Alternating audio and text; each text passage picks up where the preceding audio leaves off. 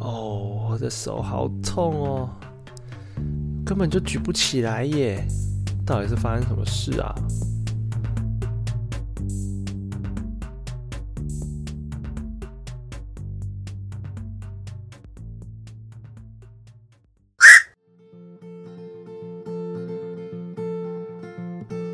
嗨，各位朋友们，大家好！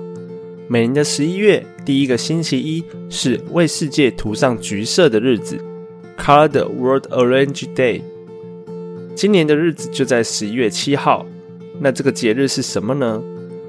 这个日子是在告诉大家关于一个罕见疾病的认识及理解。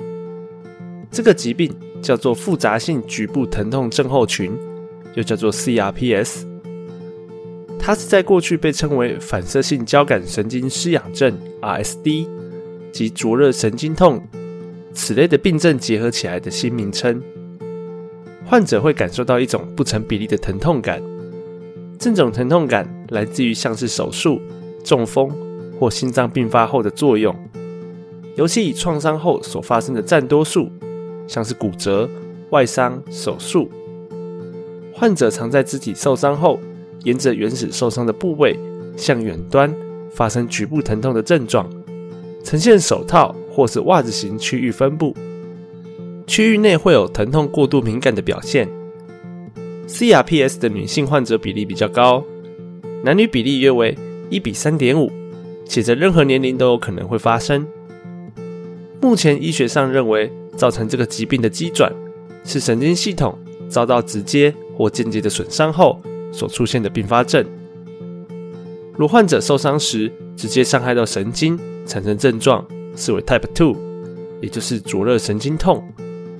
反之，若是间接伤害到神经，则为 Type One，就叫做反射性交感神经失养症。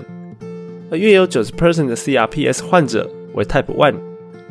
虽然有个体上的差异，但大致上可从患部观察到以下的变化。第一个变化，患者可能会持续性的疼痛、深层疼痛、灼热疼痛、刺痛等感受。第二种变化，除此之外，皮肤会变得非常的敏感，在一般不会让人觉得疼痛的情况下，却感觉到痛的触摸痛和痛觉被放大的痛觉过敏。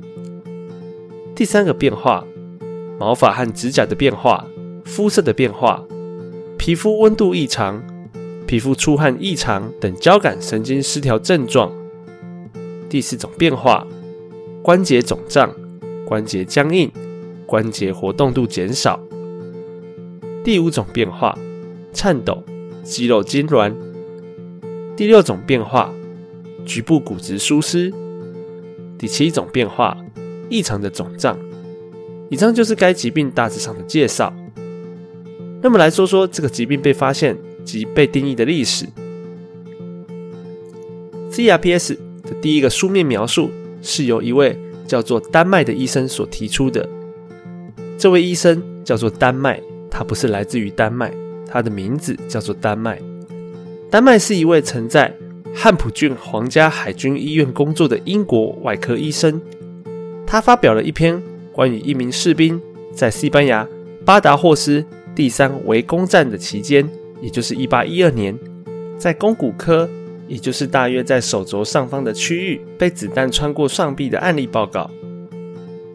该士兵的伤口很快就愈合了，但丹麦医生在出院时报告了以下临床情况：我总是发现他的前臂弯曲，并处于仰卧位，并由另一只手牢牢抓住。疼痛是一种灼热的性质，而且剧烈到使他的脸上不断冒汗。丹麦医生将持续性灼痛的症状和上臂枪伤中脑神经受到牵连的状况记录下来。脑神经是我们的拇指、食指、中指和无名指的一半里的神经连接在一起的地方，就叫做脑神经。其实，在这样的状态下，人的手就像中风一样，手腕无力，手掌垂下，并且无法举起。但这份准确的临床病例报告在当时被忽略了。在一八六四年的时候，当时在第一次世界大战期间，有三位医生，分别是希拉斯、乔治、威廉，他们合作出版的著作枪伤和其他损伤。该著作很快成为第一次世界大战前神经损伤诊断和治疗的基准，用更精确的文字描述因枪击造成的周围神经损伤，并详细描述了我们现在称为 CRPS 的症状和体征。一九七三年，第一个专门致力于疼痛研究的科学协会的基础——国际疼痛研究协会 （IASP）。该协会的几个目标之一是使复杂的疼痛世界的分类标准化，特别是慢性疼痛。一九九三年，在佛罗里达州奥兰多组织了第二次会议，并确定在以下情况中可以诊断出 CRPS：第一个情况，能够启动该过程的有害事件或固定事件；第二个情况，异常性疼痛、痛觉过敏。或与诱发事件相比不成比例的疼痛。第三个，在疾病过程的任何阶段存在水肿、皮肤血流变化或受影响区域的异常吹汗活动。第四个状况，如果这种疼痛和功能障碍的存在可能与其他疾病有关，则可以排除诊断，并且还决定了区分以明显神经损伤为特征的形式 （CRPS 二型）对应于灼痛。和没有明显神经损伤的形式，CRPS 一型。CRPS 的历史大概就是如此。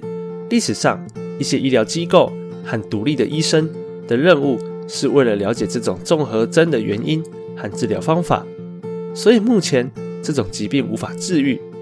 因此，治疗的目的是缓解该疾病与相关的疼痛症状。